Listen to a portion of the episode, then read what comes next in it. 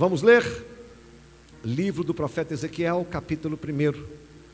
Gostaria que você depois também lesse esse capítulo inteiro em casa para você entender. Diz assim, ó.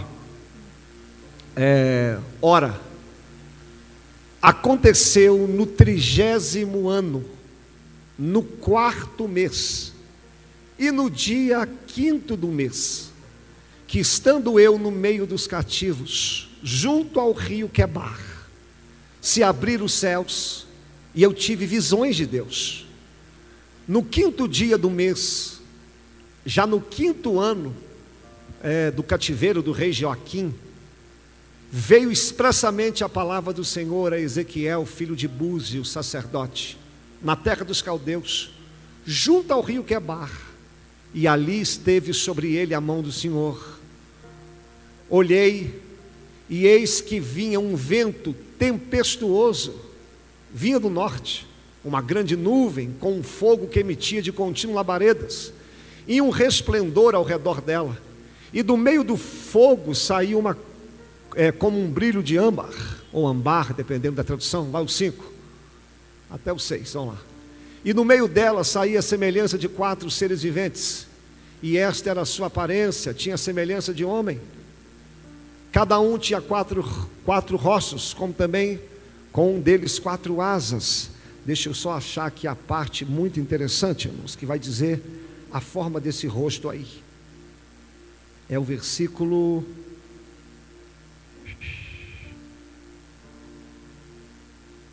Ou melhor, vamos para o 26 de uma vez, para a gente já ganhar tempo. O versículo 26, ou melhor, o 10, achei, perdão, o 10, vai dizer a, aparência desses quatro rostos aqui. Isso aqui eu não posso deixar de ler, né, irmãos? Cada um deles tinha quatro rostos, a semelhança dos seus rostos eram como o rosto de homem, e a mão direita, todos os quatro tinham o rosto de leão, a mão esquerda dos quatro tinha o rosto de boi, e também tinha todos os quatro o rosto de águia. Olha que bacana! Rosto de leão, rosto de boi, rosto de homem e rosto de águia. Depois eu vou explicar. Agora o versículo 26, para a gente ler até o 28, orar e pregar. E a semelhança. 26. E sobre o firmamento que estava por cima das suas cabeças, havia é, uma semelhança de trono, como a aparência de uma safira. E sobre a semelhança do trono havia é, como a semelhança de um homem, no alto sobre ele. E vi como o brilho de ambar, como o aspecto do fogo pelo interior deles ao redor, desde a semelhança dos seus lombos, e daí para cima, desde a semelhança dos seus lombos, e daí para baixo, vi como a semelhança de fogo, e havia um resplendor ao redor dele como o aspecto do arco que aparece na nuvem no dia da chuva, assim era o aspecto do resplendor em redor. Este era o aspecto da semelhança da glória do Senhor, e vendo isto, caí com o rosto em terra e ouvi uma voz daquele que falava. Certamente, quando eu li isso aqui, você não entendeu nada, né, irmão? Nada, nada, nada. Ou entendeu pouca coisa, mas eu vou explicar para você. Eu queria que você só lesse em casa o capítulo primeiro. O texto pode ser complicado, mas a mensagem é linda. Vamos orar? Senhor, nós estamos aqui na tua casa, te adoramos, te bendizemos. Viemos aqui, Deus, primeiramente para te adorar. Nós já entoamos canções, já oramos, mas também viemos aqui para ouvir a Sua voz, Deus. Isso aqui não é uma reunião, isso aqui não é um clube, isso aqui é, é lugar de adoração ao Senhor. Estamos aqui para oferecer a Ti um culto racional. Nós sabemos o que nós estamos fazendo, sabemos por que estamos aqui. Mas, Deus, se o Senhor não falar conosco, esse culto também não tem valia, não tem utilidade. E eu reconheço, Deus, que de mim mesmo eu não tenho nada para dar. O Senhor conhece a sinceridade que eu falo isso aqui. Mas se o Senhor falar através de mim, nós sairemos daqui edificados, renovados, em nome de Jesus. Amém. Não vou demorar, só quero toda a sua atenção. Esse texto está dizendo o exato momento onde o Senhor chama o profeta Ezequiel para o seu chamado. Eu consigo ver aqui o valor de um chamado, irmãos. O que que um chamado pode fazer na vida de um homem? A partir do momento que o homem escuta a Deus, ouve o chamado de Deus, a vida dele nunca mais é a mesma. Enquanto você não entender o chamado de Deus, você será apenas um frequentador de igreja. Você vai vir aqui, vai participar do culto, vai embora. Você nunca vai ser um, um, cristão firme, porque o que muda a vida de um homem não é a quantidade de vezes que ele frequenta a igreja, mas quando ele ouve a palavra do Senhor e decide obedecê-lo. Sabe por que, que eu estou aqui nesse altar pregando? Não é porque eu sou melhor do que você, mais santo, não é nada disso. Porque Deus me escolheu, um dia Deus me chamou e eu ouvi e aceitei o chamado do Senhor. Se você ler a Bíblia, você vai ver grandes homens que tiveram mudanças de vida por causa de um chamado. Abraão morava em Ur dos Caldeus, um homem próspero, e por causa de um chamado, ele abandona tudo. Abandona a família, abandona os seus pais, abandona a sua terra. Eu preguei aqui há duas semanas sobre Levi, ou mesmo Mateus, que escreveu a Bíblia. Um homem que era publicano, bem de vida. Ele estava sentado na coletoria e a única coisa que Jesus fez, só fez um, um chamado: segue-me. E aquele homem larga tudo e vai. A sua vida nunca mais será a mesma quando você ouvir a voz de Deus. E este homem aqui, ele ouviu a voz de Deus no cativeiro, num lugar terrível.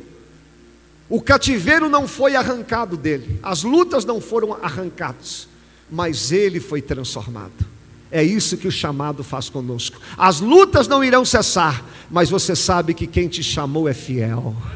Você sabe que quem te chamou vai te guardar, vai te proteger e estará à tua frente nas horas mais difíceis da vida. Agora, antes de eu começar a pregar, só a nível de curiosidade, quem gosta de estudar a Bíblia, isso aqui é só para aumentar o seu conhecimento um pouco. O chamado de Ezequiel é muito parecido com o chamado de Jesus. Deixa eu te falar só algumas semelhanças. Ambos foram chamados aos 30 anos de idade à beira de um rio. Ezequiel foi chamado à beira do rio Quebar, e Jesus foi chamado à beira do rio Jordão quando ele foi batizado. Todos esses dois foram chamados de o filho do homem, tanto Jesus como Ezequiel. Jesus como Ezequiel, todos os dois enfrentaram oposição entre os seus irmãos. Ezequiel, seus contemporâneos queriam matá-lo, e Jesus também, os seus irmãos quiseram acabar com Jesus, os religiosos. Todos os dois é, eles enfrentaram uma grande oposição também por eles falarem contra o templo. Ezequiel falou contra o templo e o pessoal ficou bravo. Jesus falou contra o templo e o pessoal ficou bravo. Mas sabe o que eu acho mais legal, mais bacana, irmãos? É que Ezequiel foi colocado dentro de um vale de ossos secos.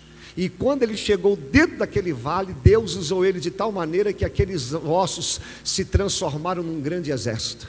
E assim também foi Jesus. Jesus, quando morreu ao terceiro dia, ele desceu até o inferno e ele nos encontrou mortos, derrubados e destruídos, e ele, com a sua palavra, com o seu poder, nos restaurou, nos deu vida, e hoje nós estamos aqui como um exército numeroso e poderoso para a glória de Deus. E esse é o nosso Deus. Agora eu começo a pregar. Esse, quem é esse homem que a Bíblia diz? A Bíblia nos dá algumas características a qual você vai entender a profundidade desse texto. A Bíblia diz que o seu nome é Ezequiel. Mas a Bíblia diz um detalhe interessante: diz que o nome do seu pai era Buzi e que ele era sacerdote. Escute, se ele era filho de sacerdote, naquela época, irmãos, o sacerdócio era hereditário, era passado de pai para filho. Eu não poderia simplesmente falar assim: ah, eu quero ser sacerdote, eu achei tão bonito. Você precisava pertencer à tribo de Levi, e sendo da tribo de Levi, você tinha que ser descendente de Arão, da família de Arão, que foi o primeiro sacerdote. Então, quando um sacerdote tinha um filho, o filho dele não tinha escolha, o filho dele seria sacerdote. O que que o sacerdote fazia? Ele trabalhava no templo para o Senhor, ele oferecia os sacrifícios no altar, ele pegava o povo, os problemas do povo e levava para Deus. Ele examinava a pessoa que estava com lepra para ver se ela estava pronta ou não. Então, a partir do momento que Ezequiel nasceu, ele já sabia o que ia ser. Ele ia ser sacerdote. Só que para você ser sacerdote naquela época também, não era tão fácil. Eles começavam o seu ministério aos 30 anos. Com quantos anos? 30, mas quando eles faziam 20 a 25, eles começavam a estudar. Por quê, irmãos? Sacerdote não era coisa fácil. Eles teriam que estudar os animais, saber quais os animais eram certos. Eles tinham que estudar sobre o corpo humano. Se chegasse um leproso lá, ele teria ver se o leproso estava curado ou não. E isso gastava vários anos. Se fosse hoje, o filho de sacerdote iria fazer um seminário. Ele iria estudar entre 5 a 10 anos. Mas o que, que é bacana no texto, que é o charme? Você lembra que no versículo 1 diz assim: no trigésimo ano. Esse trigésimo ano aqui, não está falando de, do, do, que eles estavam no cativeiro há 30 anos, não é isso. Está falando da idade de Ezequiel. Aqui que é o charme do texto. Porque quando Ezequiel fez 25 anos, ele estava em Israel, na sua terra natal, pronto para assumir o sacerdócio. Aí Deus permite uma nação chamada Babilônia, o império poderoso da época, irmãos. A Babilônia vai lá em Israel e destrói tudo. Destrói a cidade, mata as pessoas. Aqueles que ficaram vivos foram levados como escravos lá para a Babilônia. E sabe quem era um deles? Ezequiel. Você lembra o templo? que era algo onde o sacerdote que trabalhava, o templo já não existia mais, porque a Babilônia derrubou. Então, quando Ezequiel, que estudou a vida inteira para ser sacerdote, quando ele fez 25 anos, ele viu todos os seus sonhos caindo por terra. E agora ele está lá na Babilônia, numa nação ímpia, uma nação que não servia a Deus, longe da sua pátria, perdeu seus pais, perdeu seus bens, perdeu tudo. Agora ele está à beira de um rio. Olha a sua volta, só tem gente escrava, não tem mais esperança. E quando ele faz 30 anos, que o texto diz, ele poderia pensar assim: é, 30 anos Hoje era para eu ter começado o meu ministério. Se eu estivesse lá em Israel, se não tivesse o cativeiro, hoje seria o dia mais feliz da minha vida. Mas sabe o que aconteceu com Ezequiel? O cativeiro mudou os planos. E aqui eu começo a aplicar o texto. Olha para mim, então você perde. Você lembra quando eu te falei que muitas vezes a vida prepara algumas coisas que a gente não espera. Às vezes, como Ezequiel, a gente planeja, a gente corre atrás, a gente sonha, a gente batalha, a gente estuda, a gente faz projetos, e muitas vezes a vida não te pergunta se você quer, ela simplesmente te entrega uma peça que você não esperava.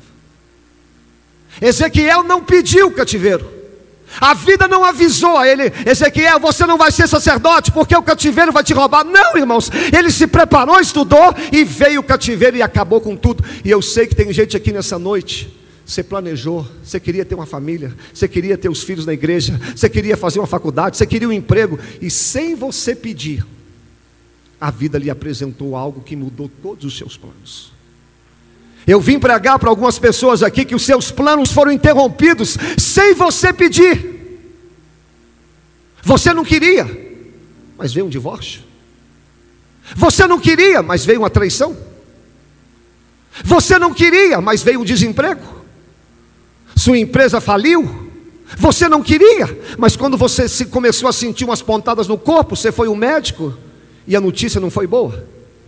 Você não queria, mas 2021 veio essa doença e levou um ente querido. Sabe como se chama isso? Planos interrompidos. Não é só você que vive isso, não.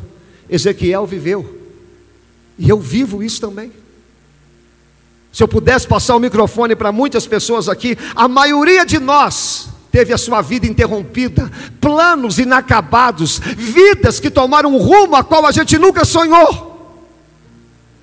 Mas sabe o que é lindo no texto? Que quando Ezequiel faz 30 anos, quando ele está ali no cativeiro pensando que tudo acabou, diz a Bíblia que ele vai olhar para o céu E ao olhar para o céu, ele vai ver os céus abertos. E quando o céu se abre, ele vai ouvir uma voz. É a voz de Deus, dando uma nova diretriz, dando uma nova história. Então eu vim aqui liberar a primeira palavra para você.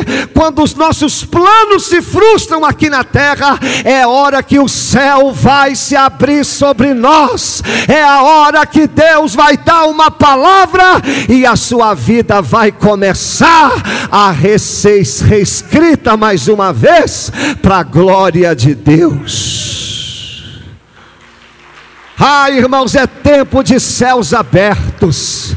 Deus está abrindo o céu sobre as nossas vidas aqui mais uma vez. A sua vida não vai acabar nesse cativeiro, a sua vida não vai acabar nessa crise, porque nós temos um Deus que sempre abre o céu sobre as nossas vidas. Os nossos planos podem se frustrarem, mas os planos de Deus jamais se frustrarão, porque você pode ter planejado algo, mas não foi isso que Deus planejou para você. Ah, irmãos, olha dentro dos olhos do pregador aqui. Viver frustração não é fácil, mas você nunca pode se esquecer que os planos de Deus não falham, os planos de Deus não cessam. Eu lembro quando eu fiz meus 20 anos de idade, irmãos. Eu planejei tanta coisa, eu corri atrás, eu sonhei, eu batalhei e fui atrás, mas quando eu fiz 20 anos, a minha ficha caiu tudo aquilo que eu sonhei e planejei não dava mais.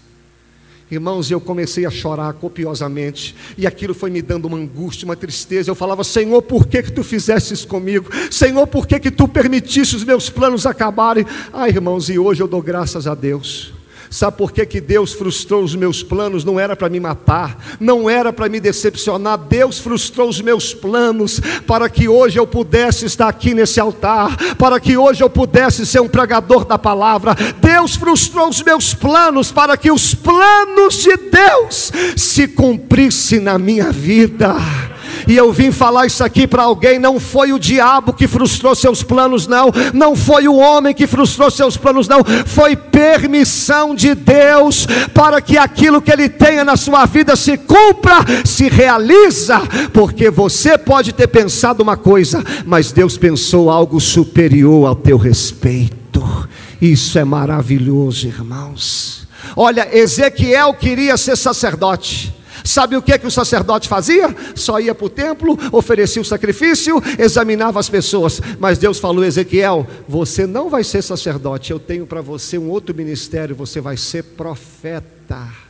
Sabe o que, que o profeta fazia? O profeta era a voz de Deus aqui na terra. O profeta não tinha lugar fixo, o profeta andava de acordo com a direção de Deus. Sabe o que, que é lindo no texto, irmãos? Enquanto você sonha uma coisa, Deus já tem algo diferente, Deus já tem algo melhor, Deus já tem algo maior, porque Deus não erra, Deus não falha. A sua vida, a minha vida está rigorosamente debaixo do controle, debaixo do domínio e debaixo da soberania de Deus.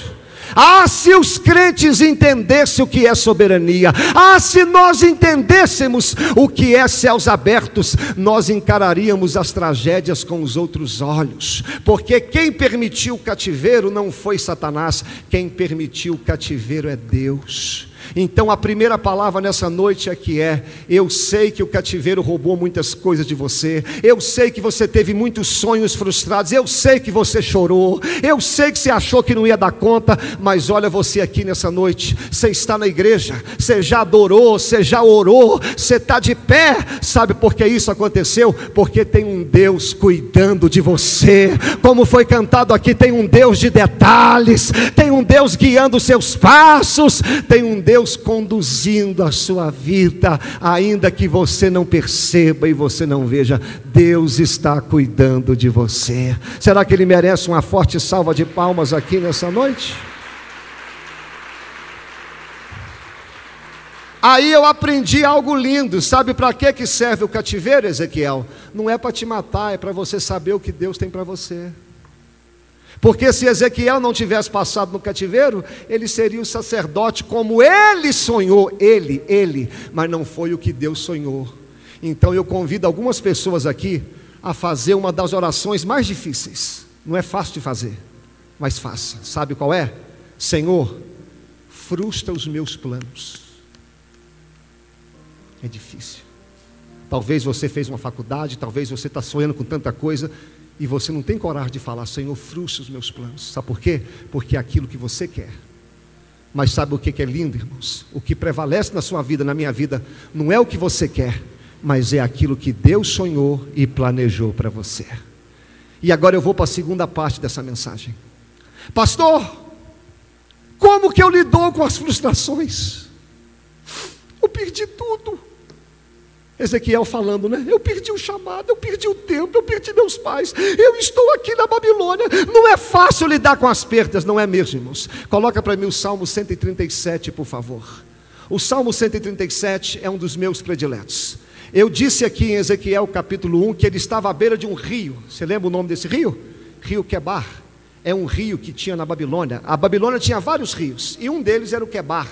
E olha o que, que diz o Salmo 137. Junto aos rios da Babilônia, quem que estava à beira do rio Quebar? Os exilados, os cativos aqueles que perderam tudo junto com Ezequiel, e eles estavam à beira do rio, e Ezequiel ali. Mas olha o que eles estavam fazendo: ali nós nos assentamos. E além de assentar, pusemos a chorar. E se não bastasse chorar, nós começamos a recortar-nos de Sião. E se não bastasse isso, põe o dois. E nos salgueiros que lá havia, o salgueiro era uma, era uma árvore, sabe o que eles fizeram? Pegaram a harpa, que era um instrumento de adoração, e penduraram. Ou seja, não vou adorar mais. Olha, irmãos, no cativeiro, na prova, sempre tem uns que se assentam. E Ezequiel vendo aquilo. Ah, Senhor. Tem outros que começam a lembrar do passado. Por quê? Ah, mas era tão bom. E tem o terceiro para mim, que é o pior. É aqueles que pegam a harpa, que vou deixar, que pegam o louvor deles e penduram. Ou seja, não adoro mais a Deus, e não louvo mais, e não quero saber mais do Senhor. Deus permitiu a prova. Você quer saber? Obrigado, Célio. Você quer saber? Não adoro mais a Deus. Você conhece gente assim? Que por causa da frustração não adora mais, não vem mais para a igreja, como se Deus tivesse culpa. Mas irmãos, aprenda uma verdade: naquele rio, tinha pessoas chorando, tinha pessoas que perderam tudo, pessoas se lamentando, pessoas que até pararam de adorar, mas naquele mesmo lugar havia um homem chamado Ezequiel. Ele não estava reclamando, ele não estava chorando, ele estava olhando para o céu e tendo experiências com Deus. Eu não olho para o rio, eu não olho para os murmuradores, eu não olho para o passado, mas eu olho para o céu, porque é do céu que vem o meu socorro, é do céu que vem a minha força é do céu que vem a minha esperança. Eu vim pregar para algumas pessoas aqui nessa noite. Eu não estou dizendo que a sua vida é fácil. Eu não estou dizendo que o seu problema é mole. Não estou dizendo isso. Eu estou dizendo que no mesmo lugar que você está reclamando, que você está murmurando, nesse mesmo lugar os céus estão se abrindo. Nesse mesmo lugar Deus está falando. Nesse mesmo lugar a glória de Deus está sendo derramada. A escolha é nossa. Ou eu viro um murmurador, ou eu viro uma pessoa agarrada ao passado, ou eu faço como Ezequiel. Eu olho para o céu, eu olho para o céu, eu olho para o céu, porque é de lá, é de lá que vem a minha força. Irmãos, isso aqui serve para nós até na igreja. Se você pudesse ter comunhão com todos os membros, você sempre vai achar um que está sentado, não faz mais nada você vai achar um que só lembra do passado. Ah, mas eu era a igreja boa quando era no Enéas. Ah, mas a igreja é boa quando eu era no Santo Antônio. Ah, mas a igreja era boa quando eu era da outra igreja. Sempre vai ter. Sempre tem aqueles que reclamam. Eu falei que não ia falar à noite, mas eu vou falar. Falei isso aqui de manhã, porque a noite é mais visitante, mas eu vou falar assim mesmo. Você sabe, nesse mesmo lugar aqui, que você reclama do pastor, que você fala mal do pastor, que você fala mal da igreja, você fala mal dos irmãos, você fala mal dos obreiros. Esse mesmo lugar que você fala mal, tem pessoas sendo batizadas com o Espírito Santo, tem pessoas sendo abençoadas, tem pessoas sendo renovadas, porque o problema não é o lugar, o problema é para onde você está olhando. Quem está olhando para o céu, quem está olhando para Deus, está tendo experiências com Ele aqui nessa noite. Será que você pode glorificar Deus? Será que você pode exaltar o nome do Senhor? Então, deixa eu te dar um conselho do céu, olha dentro dos olhos do pregador. Sempre quando você se deparar com a, com situação que te roubou tudo, não se assenta, não olha para trás, não olha para o rio, mas olha para o alto. Tem um velho hino que diz assim: é, Para os montes olharei de onde me vem salvação, o meu socorro vem do céu, o Deus da criação. O Senhor é quem me guarda, guardará de todo mal, minha entrada e saída, desde agora até o final. O Senhor é quem me guarda guardará de todo mal minha entrada e saída, desde agora até o final. Eu sei que tem gente aqui olhando tanto para o que perdeu e se esquecendo de olhar para o céu, de onde virá o teu socorro. E a terceira e penúltima parte dessa mensagem. Ezequiel está na beira do rio, olha para cá. Quando ele olha para o céu, ele vê uma visão de Deus. Mas sabe o que, que ele viu nessa visão? Agora você nem pisque, irmãos, por favor. Quando ele vê uma visão, ele vê uma tempestade que vinha do norte. Sabe o que é tempestade na Bíblia, irmãos? Tempestade na Bíblia é luta, é prova, é dificuldade, são tempos difíceis. Agora, por que a tempestade vinha do norte? Porque a Babilônia estava situada no norte. Mas é aqui que eu chamo a sua atenção. Ele não teve uma visão de Deus, sim ou não? Sim. Mas por que, que Deus mostrou a tempestade? Eu te falo por quê. Porque Deus não esconde nada. Quem te falou que se você vir para a igreja, você não vai ter mais tempestade? Quem te falou, te iludiu. Você já viu esse evangelho de açúcar por aí? Esse evangelho falso que diz que você não vai ter problema, que a sua vida vai ser só vitória, alegria, é mentira. Desculpe eu te frustrar, mas já que a mensagem é frustração, eu tenho que te frustrar de acordo com a palavra, porque a vida cristã, apesar de termos um Salvador, apesar de morarmos no céu, nós teremos muitas tempestades, nós enfrentaremos enfermidades, enfrentaremos portas fechadas, enfrentaremos oposição, faz parte do Evangelho. Só você lê todos os homens da Bíblia, todos, me fala qual deles que não enfrentou tempestade.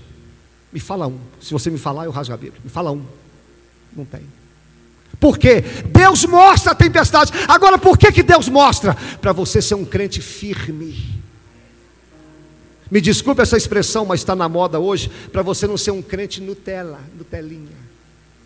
Né? Ai, meu Deus, eu não sabia. Ai, pastor, eu não sabia. Então agora você está sabendo, você não tem mais desculpa. Você vai ver tempestade muitas vezes. Mas sabe qual que é a diferença de um crente que serve a Deus, irmãos? Ele no meio da tempestade, ele vai ver algo lindo. Primeiro, no meio da tempestade, Deus vai mostrar para ele alguns seres viventes que tinham quatro rostos. Isso aqui é lindo, irmãos. O primeiro animal tinha rosto de leão, o segundo tinha rosto de boi, o terceiro rosto de homem, o quarto rosto de águia. Por que eu te falo? Esses quatro animais é uma tipologia dos quatro evangelhos. Por quê? O Evangelho de Mateus apresenta Jesus para judeus, Jesus como rei, e o leão é símbolo do rei. O Evangelho de Marcos fala de Jesus como servo, e o boi na Bíblia fala de servidão, de força. Em Lucas, Jesus é apresentado como filho do homem, por isso que o terceiro animal tem rosto de homem, e no Evangelho de João, Jesus é apresentado como filho de Deus, por isso que tem o rosto de águia, que simboliza o céu. Então, no meio da tempestade, no meio da prova, Deus já estava mostrando para Ezequiel: Ezequiel, tem a tempestade, tem o problema, mas não precisa temer, porque no meio da tempestade tempestade está a minha palavra, no meio da tempestade está o meu evangelho, no meio da tempestade eu estou lá como rei, como servo, como filho do homem e como filho de Deus para fazer essa tempestade cessar. Aleluia! Bendito seja o nome do Senhor. Essa é a diferença de quem serve a Deus. Você está aqui na igreja, na hora que a prova chegar, na hora que a tempestade vir, o diabo fala: desvia, sai da igreja, para de adorar. Eu não vou parar de adorar. Por quê? Porque no meio da tempestade eu consigo ver o meu Deus, eu consigo ver a palavra e eu consigo ver o agir do Senhor. É maravilhoso, irmãos. E ele vai ver uma segunda visão. Essa aqui é, é uma das visões mais difíceis de serem interpretadas na Bíblia. Nenhum teólogo chegou na definição correta, mas quase todos chegam em uma definição. No meio daquela tempestade, irmãos, ele vai ver o trono de Deus no meio de rodas. É algo confuso, é roda que gira para cá, roda que gira para lá, é roda que gira dentro da roda, é roda que gira para frente, é roda que gira para lá. Que, que visão, o que, que ele está vendo ali? A maioria dos teólogos acredita o seguinte: roda daqui, roda de lá, o trono de Deus roda, vem para cá, vai para lá, porque quando nós estamos na tempestade, o que, que nós pensamos? Deus está parado. Senhor, o Senhor não vai agir? O Senhor não está vendo a prova que eu estou vivendo? O Senhor não vai fazer nada. Mas quando Ezequiel vem no meio da tempestade, o trono de Deus rodando, é Deus dizendo: Ezequiel, eu não paro de agir eu estou em movimento, eu não paro, eu continuo trabalhando, eu continuo agindo. A roda de Deus, o trono de Deus não cessa. Ele age aqui, ele age acolá, ele agiu no passado, ele age hoje, ele vai agir amanhã. Ele está agindo o tempo inteiro. Deus está trabalhando na tua causa, Deus está trabalhando na sua vida, inclusive quando você pensa que ele não está agindo. E eu sei que tem gente aqui falando isso. Deus não está fazendo nada. E eu vim aqui à luz da palavra para dizer que Deus faz muita coisa quando você pensa que Ele não está fazendo nada. Você lembra de José? Quando ele teve um sonho, ele foi jogado numa cova, foi vendido para o Egito, foi para a cadeia, foi injustiçado. Ele poderia pensar assim: cadê a roda de Deus? Será que Deus não está vendo os meus irmãos me injustiçarem? Será que Deus não está vendo essa mulher de Potifar me acusar? Será que Deus não está vendo eu aqui na prisão? Ezequiel, oh, desculpa, José, José, José, a roda de Deus não para. Enquanto você está aqui na prisão, enquanto você está sendo injustiçado, eu estou trabalhando no coração dos seus irmãos, e um dia eles vão chegar até você e reconhecer que, que, que, eles erraram. Eu estou trabalhando que eu vou tocar no coração de Faraó, e ele vai saber que você é homem de Deus. Eu estou trabalhando no seu coração, José, porque eu estou te preparando para colocar você num lugar alto. Ou seja, por mais que pareça, a roda de Deus está agindo, Deus está trabalhando na tua causa. Aquieta o seu coração, porque Deus está em movimento na sua causa causa. Terceira coisa que ele vê. Terceiro. Na tempestade, quando a prova vier, veja a palavra, veja Jesus. Segundo, o, o trono de Deus não para. Terceiro, ó, ele vai ver no meio da tempestade o trono de Deus. Ele vê o quê? Fala comigo, o trono de Deus. Trono na Bíblia, irmão, fala de governo. Mas sabe o que é o charme disso? A mentalidade de todo judeu, e principalmente do, do, do sacerdote. Deus só se manifesta em Israel. E Deus só se manifesta no templo. Só que não existe mais Israel. Não existe mais templo. Então, na cabeça de Ezequiel, eu estou na Babilônia e Deus não age mais. Quando ele vê o trono de Deus na Babilônia, irmãos, sabe o que Deus estava dizendo, Ezequiel, meu amigo? No meio da tempestade eu não perdi o governo. E no meio da tempestade, eu sou Deus na Babilônia. Desculpa, eu sou Deus em Israel, mas eu sou Deus também na Babilônia. Eu sou Deus no templo, mas eu sou Deus também aqui à beira do rio. Sabe o que é que Deus me manda te dizer? O nosso Deus, ele é Deus aqui na igreja, mas ele é Deus também lá na sua casa agora. Ele é Deus aqui, mas ele é Deus lá naquele leito de UTI. Ele é Deus aqui, mas ele é Deus no seu trabalho, ou seja, nada segura o trono trono de Deus. Não queira colocar Deus numa caixinha, porque o trono de Deus, ele rompe todas as coisas, ele vai, opera e age em lugares onde você menos espera. Será que você pode dar uma forte salva de palmas ao Senhor? Olha para mim, olha para mim. Jamais limite o poder de Deus. E aqui eu termino dizendo duas coisas. A última coisa que ele viu no meio da tempestade. Primeiro, ele viu os animais que simbolizam o Evangelho. Segundo, o trono de Deus não para. Terceiro, ele viu que Deus é Deus em todos os lugares. E quarto, ele viu no meio da tempestade um arco que aparece depois da chuva. Irmãos, que arco que aparece depois da chuva? Fala sem medo. Hã? Arco-íris, só a nível de conhecimento. A Bíblia fiel não fala arco-íris. A Bíblia fala arco. Sabe o que é arco? Íris. Quando a Bíblia foi escrita, tinha muita influência grega. E Íris, pode pesquisar depois, é uma deusa grega, umas capetadas que os gregos inventam lá. É uma deusa que ligava o céu à terra. É tudo capeta. Aí eles colocam arco-íris, simbolizando que o arco ligava o céu a. Então, quando você for falar arco-íris, só fala arco. Por que que fala arco? Isso aqui é lindo. O arco na Bíblia é símbolo de guerra, arco e flecha. Quando vocês, por que que o arco na Bíblia é assim, o céu assim? Porque quando você acabava a guerra, você pendurava o arco assim, ó. Porque quando você estava em guerra, você coloca o arco de pé e puxa. Então, quando Deus coloca o arco assim, Deus estava dizendo: Eu não tenho mais guerra com o homem, porque o meu filho desceu e reconciliou-se comigo. Mas sabe o que é arco? O que é o arco na Bíblia? De vez em quando até eu falo arco-íris. Sabe o que é arco na Bíblia? Lembra quando o Senhor terminou o mundo em água e disse para Noé: Noé, nunca mais eu vou terminar o mundo em água. E para garantir a minha promessa, eu coloco o meu arco nas nuvens. Então, o que que o arco fala na Bíblia? Promessa, fidelidade e proteção de Deus. Isso aqui é para você dar um glória a Deus bem alto. No meio da tempestade, as pernas de Ezequiel tremendo, que tempestade é essa? Mas quando ele vê o arco, ele sabe, a tempestade é grande, mas Deus é fiel.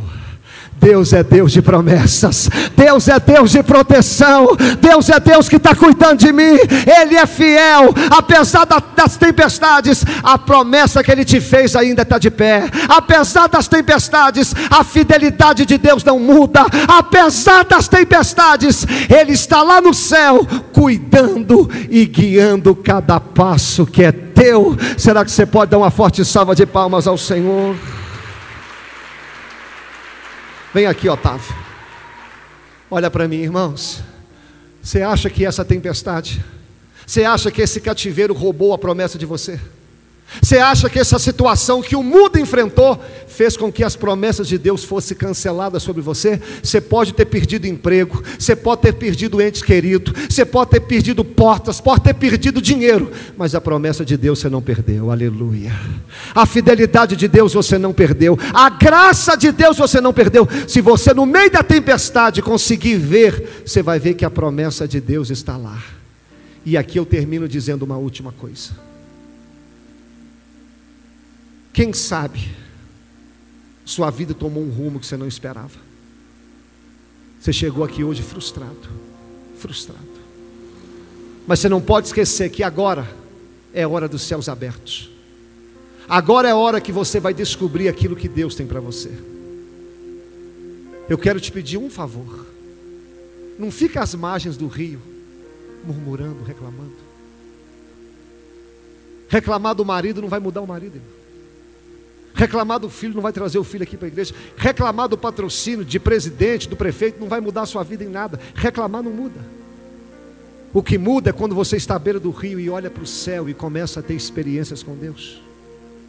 Quando a tempestade vier, escute, quando a luta bater na sua porta, consiga ver no meio da tempestade o Evangelho, Jesus, Deus agindo, o trono de Deus operando em qualquer lugar e as promessas de Deus. Mas eu termino dizendo algo lindo.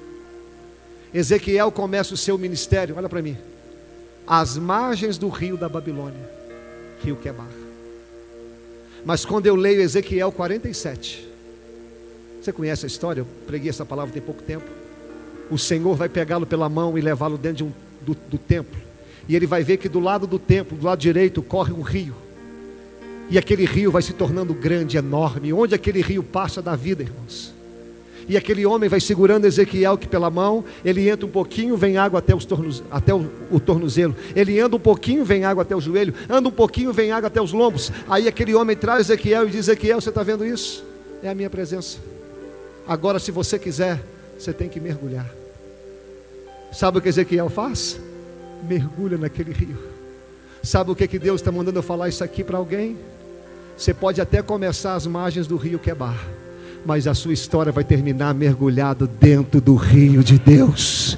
Eu não vou terminar no rio da Babilônia, eu vou terminar mergulhando nos rios do Espírito Santo, eu vou terminar mergulhado em Deus. Eu posso até ter começado na Babilônia, mas eu vou terminar em Deus, adorando a Deus, sendo cheio da presença do Espírito Santo. E você aqui nessa noite, você quer mergulhar dentro desse rio? Você quer mergulhar dentro desse rio? Será que você pode por 30 segundinhos só glorificar o nome do Senhor?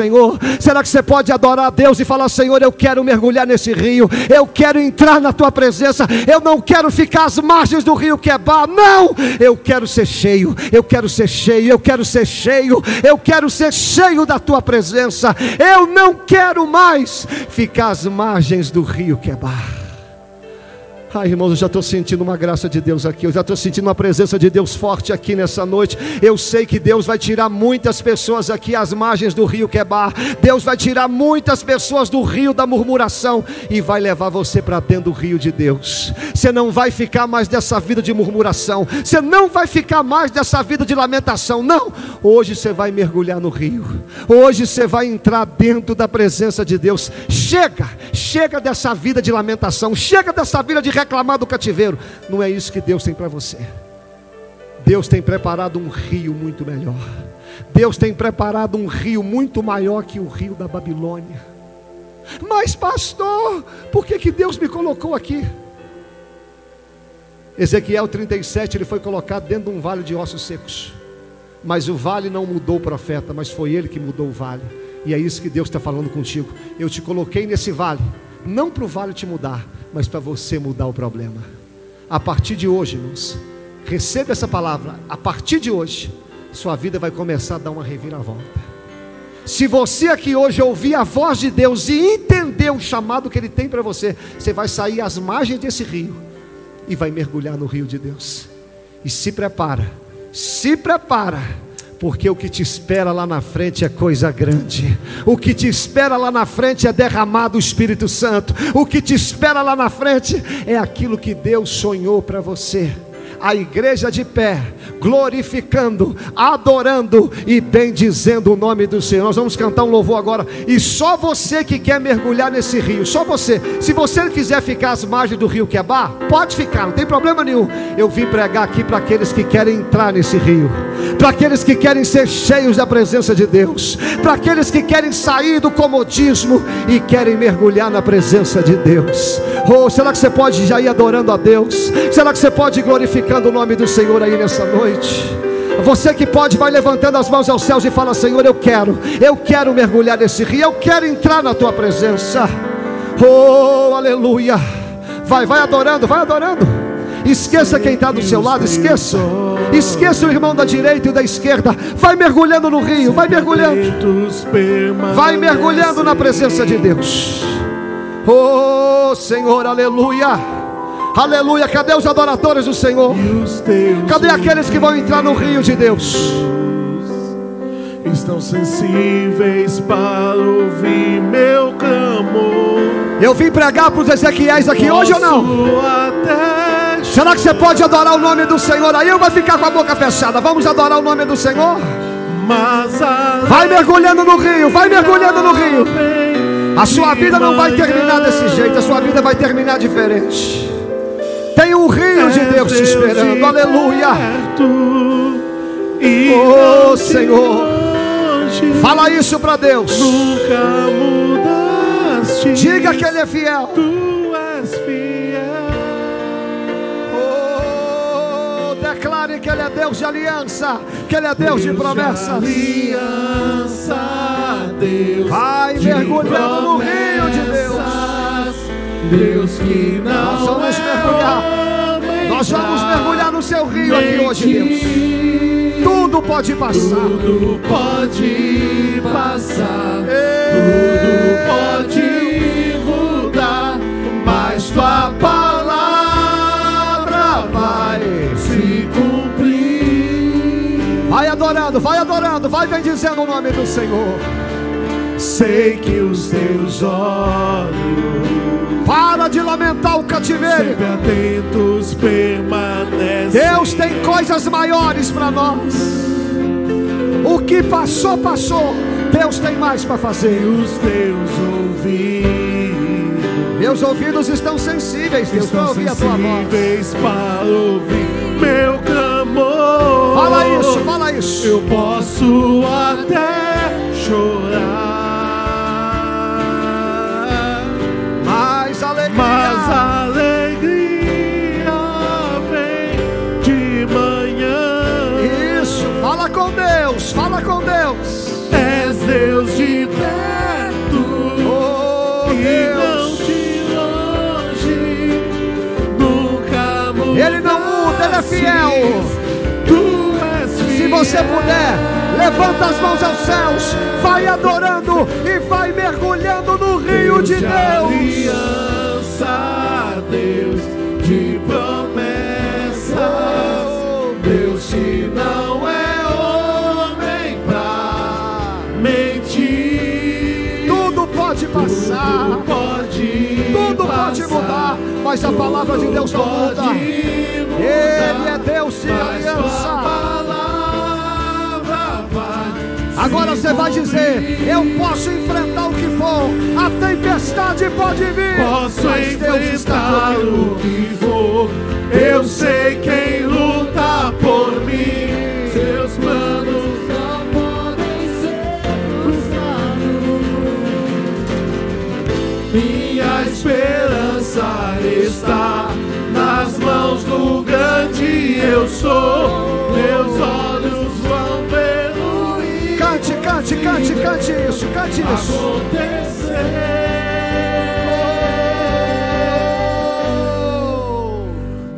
Deus de aliança, Deus de promessa, Fala isso para Deus. que não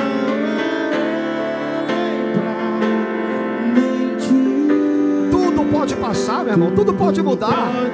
Mas ele não muda, ele é fiel. A promessa dele não falha.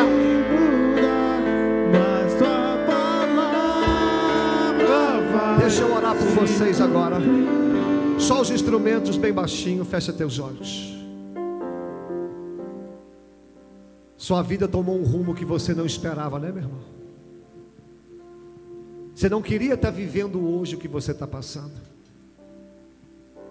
Você planejou tanta coisa. Você correu atrás, você sonhou, e aí veio um problema e te roubou tudo. E hoje você se encontra às margens do rio da Babilônia. Mas assim diz o Senhor: Eu estou abrindo o céu sobre você. Eu vou lhe dar experiências a qual você nunca teve. Para de murmurar. Não pendure a sua harpa. Deus não tem culpa. Volte a adorar, volte a glorificar, volte a servir a Deus como você sempre serviu. Nesse mesmo lugar que tem gente reclamando, tem pessoas tendo experiências com Deus. Eu sei que veio a tempestade, a tempestade era grande, né, irmão? Mas Deus está no meio dela. Deus está agindo, o trono de Deus está lá. E o arco dele, que é a presença da aliança, também está lá. Re, re, su, re, re, re. Você pode estar à beira do rio Quebar, irmão. Mas o que te espera lá na frente é o rio de Deus. Você não vai terminar à margem desse rio, não. Tem coisas melhores de Deus a teu respeito. O convite de Deus aqui é: mergulha, entra nesse rio. Para de ficar em volta desse rio, entra no rio de Deus. A gente vai terminar esse culto aqui antes de cear, cantando esse último louvor. Eu tenho certeza que nesse último louvor, você vai sentir uma glória de Deus te Oh, tomando aqui. aleluia. Através desse momento agora Deus vai levantar muitas pessoas para algo diferente. Você vai sentir algo a qual você nunca sentiu. Ou você vai sentir algo a qual faz tempo você não sentia. É a graça de Deus te levantando aqui. É no meio do cativeiro, é Deus lhe dando grandes experiências. Agora que você já orou, você só vai ter um momento agora de adoração e glorificação. Você vai falar: Senhor, eu quero mergulhar no teu rio, eu quero sentir a tua presença, eu quero, eu quero ouvir a tua voz. E a gente vai terminar esse momento da palavra agora, antes de nós cearmos, cantando esse louvor. Vamos cantar, vamos adorar. Eu quero ouvir barulho de adoração agora. Esqueça quem está do seu lado. Agora é hora de louvar e adorar o nome do Senhor. Vai deixar essa luz. O cativeiro não vai roubar aquilo que Deus tem para você. É verdade, Deus. Por mais pressão que seja a situação. Pode ter pressão, mas o controle de Deus está lá, o trono de Deus está lá. Na palma de tuas mãos. Isso, vamos cantar e vamos adorar. Deus não vai deixar essa luta Eu, se eu fosse você, já ia adorando aí no seu lugar, já ia glorificando o nome do Senhor. Depois do cativeiro tem mais, tem mais, tem mais para Deus fazer. que seja a situação. O controle ainda está. Onde está o controle? palma de tuas mãos. Então diga isso. Choro dura uma noite, mas a alegria ela vem pela manhã. Eu já estou vendo gente recebendo a presença de Deus aí. Oh, aleluia. O choro dura uma noite, mas a alegria ela vem pela manhã. Eu creio. Seja cheio, seja cheio, seja cheio da presença de Deus. Ainda que a figueira não floresça, que não haja fruto na vide, e o produto da oliveira minta, todavia me alegrarei. Aleluia. Todavia me alegrarei, todavia me alegrarei.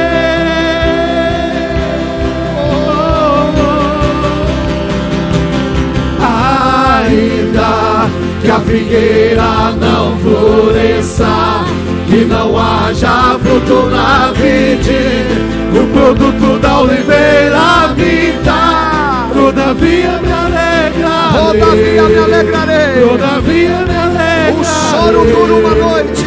Todavia me alegrarei. Agora declare: o choro pode até durar uma noite, mas a alegria virá.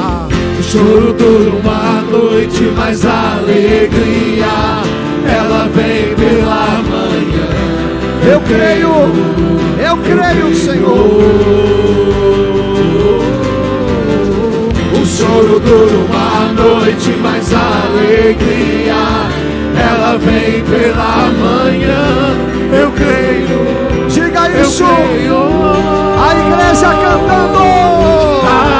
Ainda a figueira não floresça, que não haja fruto na vide, e o produto da oliveira vita.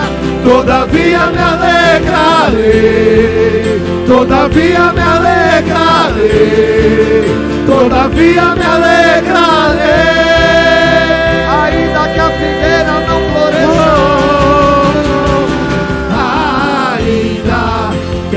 A figueira não floresça, que não haja fruto na vide, e o produto da oliveira vita, todavia me alegrarei, todavia me alegrarei. Vamos às vozes, vamos às Todavia vozes.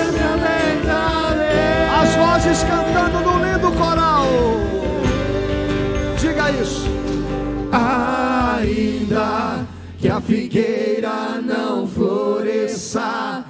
não haja fruto na vide, e o produto da oliveira minta, todavia me alegrarei. Diga isso. Todavia me alegrarei, todavia me alegrarei.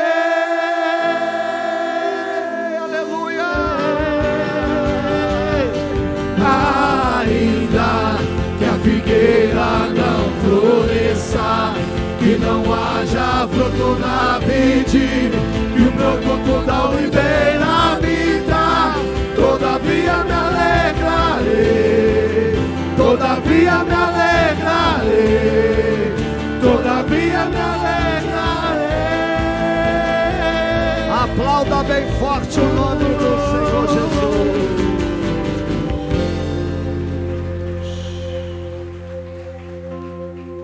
Olha para mim para a gente cear. Os nossos planos podem se frustrar, os nossos, mas os de Deus jamais se frustram. Cativeiro significa tempo de ver os céus abertos e ouvirmos a voz de Deus. Mas as margens do rio Quebar, reclamando, pendurando a harpa. Olha para o céu. Você vai ter visão de Deus. Sempre quando a tempestade bater na sua porta, saiba que Deus não te esconde nada. Mas no meio da tempestade está o Senhor. No meio da tempestade Deus está agindo. No meio da tempestade tem o trono de Deus. E no meio da tempestade tem a fidelidade e tem a aliança. Mas nada disso resolve se você não entrar no rio de Deus. Se você não ouvir o chamado, como eu comecei a dizer aqui, você vai ser apenas um frequentador de igreja. O que dói o meu coração como pastor, eu tenho que falar que no meio dessa multidão aqui tem vários vários pensamentos. É que muitos aqui continuarão às margens do rio Quebar reclamando. Meu coração dói. Mas eu sei que muitos aqui depois dessa palavra vão mergulhar no rio de Deus. Vão ouvir a voz do Senhor, vão parar de reclamar e vão olhar para o céu. Agora nós vamos cear, todos permaneçam de pé, agora é rapidinho. Os irmãos que ainda não foram batizados, a partir de domingo que vem, às 9 horas da manhã, começa a classe de batismo. Só você vir que vai ter uma classe ali. Os irmãos que vão ajudar na ceia, já pode vir aqui à frente. Aqueles que irão cear, fica com as mãos levantadas. Quando você receber os elementos, abaixa. Pastor, eu não vou cear. Fica em pé também, para ninguém saber quem é quem. Né? Ninguém precisa saber se vai cear, se não vai. Que ceia é compromisso seu com Deus. Vamos permanecer de pé. No mesmo clima de louvor e adoração, o louvor já pode cantar. E quando o Rosinon e a Jéssica achar que já está pronto, já pode distribuir. Vamos louvar e adorar o nome do Senhor. Irmãos, não perca o sentido do louvor e adoração. Não vamos adorar, vamos continuar louvando.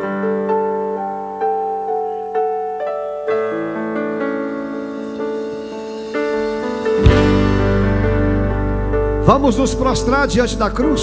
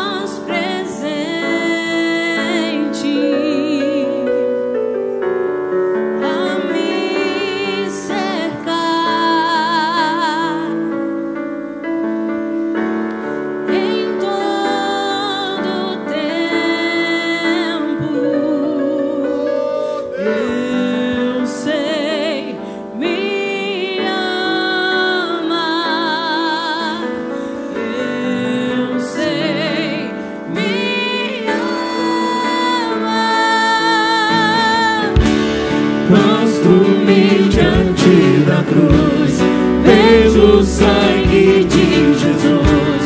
Nunca houve amor assim.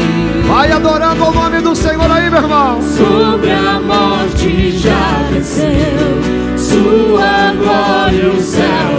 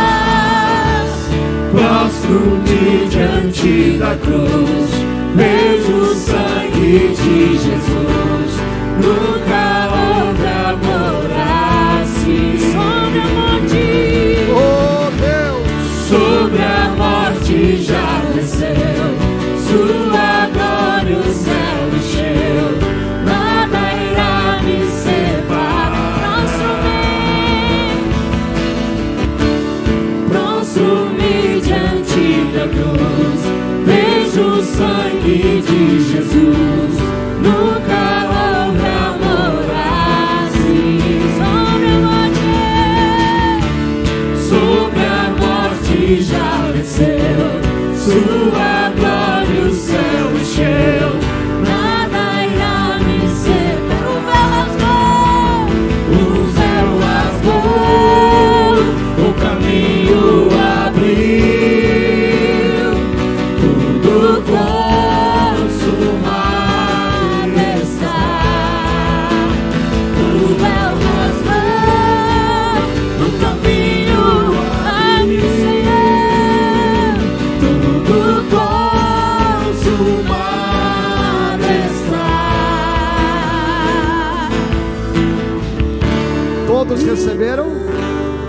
Ficou alguém sem receber os elementos? Se ficou alguém, só levanta a mão que vai um obreiro até você. Todos receberam? Então tá ok. Eu vou ler o texto. Logo após o texto, eu quero convidar o pastor Jefferson para consagrar para nós os seus elementos. Logo após a oração do pastor, a gente vai cantar um, um louvor ou um refrão. E logo após o culto já estará encerrado. Meus irmãos, guarda essa palavra no seu coração. Que essa mensagem aqui hoje seja um marco na sua vida. Decepções, frustrações, todos nós teremos. Mas os céus estão abertos sobre nós e Deus está cuidando de tudo. Vamos ler o texto. Porque eu recebi do Senhor, que também vos entreguei. Que o Senhor Jesus, na noite em que foi traído, tomou o pão e, tendo dado graças, o partiu e disse: Este é o meu corpo que é dado por vós. Fazei isto em memória de mim. Por semelhante modo, depois de haver ceado, tomou o cálice, dizendo: Este cálice é o novo testamento no meu sangue. Fazei isso todas as vezes em que beberdes, em memória de mim. O pastor vai orar. Logo após a oração, você pode comer o pão, beber o cálice. A palavra já está com louvor. E logo após o culto será encerrado. Pode orar, pastor. Senhor, nessa noite, ó Deus, primeiramente, ó Pai, eu quero pedir perdão pelos meus pecados, ó Deus, perdão pelas minhas falhas, Senhor Jesus. E nesta noite, ó Deus, eu quero aqui consagrar o teu pão e o teu suco, Senhor Jesus, que simboliza o teu corpo e o sangue derramado naquela cruz. Que nessa noite, ó Deus, haja transformação a gente possa enxergar a grandeza aquilo que Jesus passou sem pecados para que nós estivéssemos aqui nessa noite.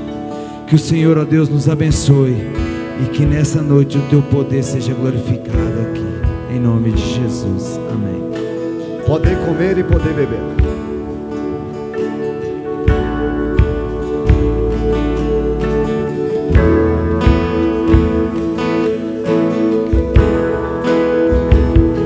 Fica aí no seu lugar, vamos adorar a Deus. O culto vai terminar agora.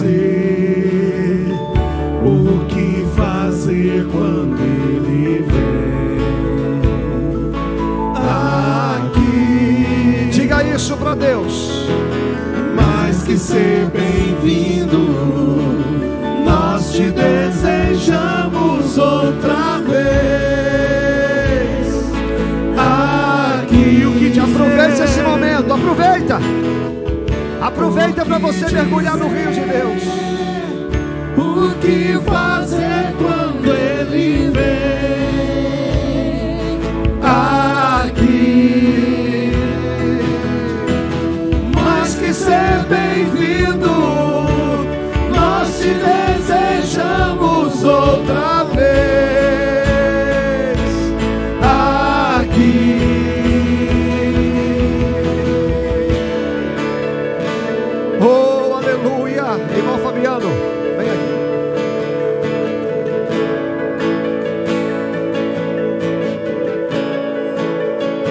nosso obreiro Fabiano vai orar para encerrar o culto. Logo após, você tem liberdade. Pode ficar aqui adorando ou pode regressar.